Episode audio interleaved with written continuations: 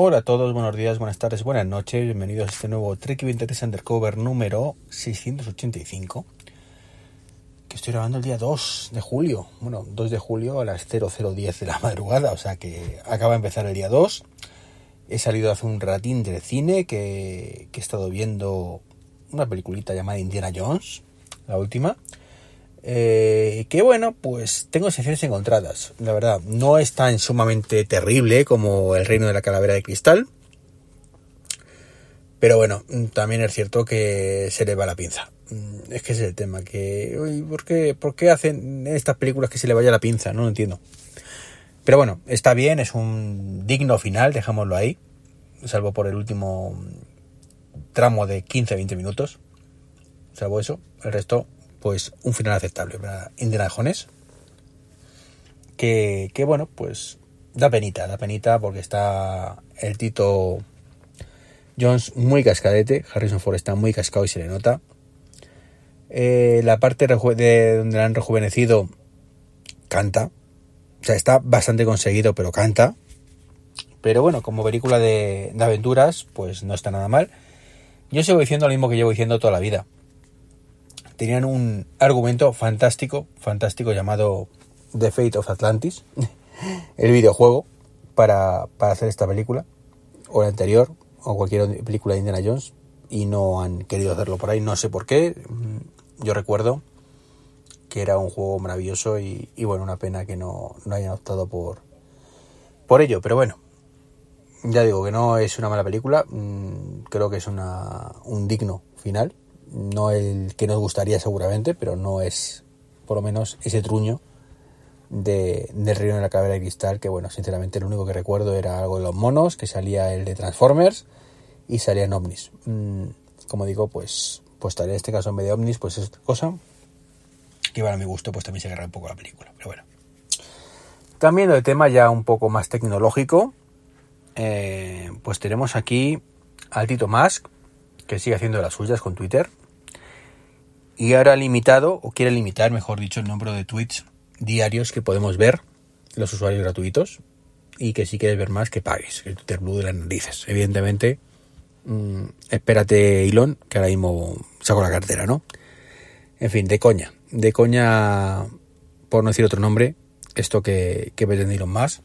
También han quitado, por lo visto, el acceso gratuito. Es decir, si no tienes cuenta, mejor dicho, el acceso sin cuenta para ver Twitter, ya no puedes. Dicen que es temporal. Bueno, sí, lo que tú me quieras contar también.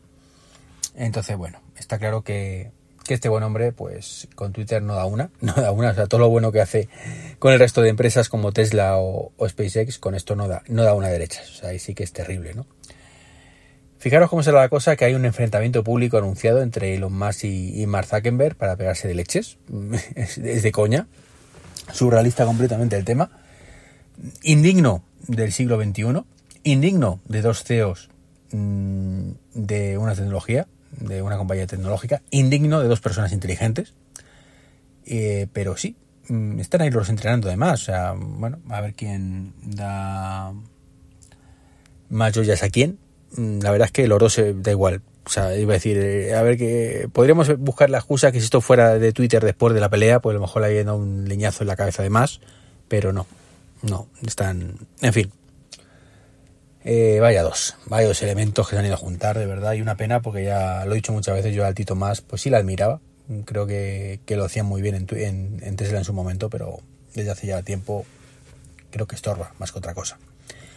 Y lo peor que puede pasar con este tipo de aptitudes es que es el rollo, que es lo que ha hecho Italia, que encima les ha ofrecido el Coliseo Romano de Roma, sí, para pegarse dos tías allí. O sea, es como digo, de coña, Quiero pensar que en algún momento se impondrá el sentido común y diga, no, tontorrones, que estamos vacilando.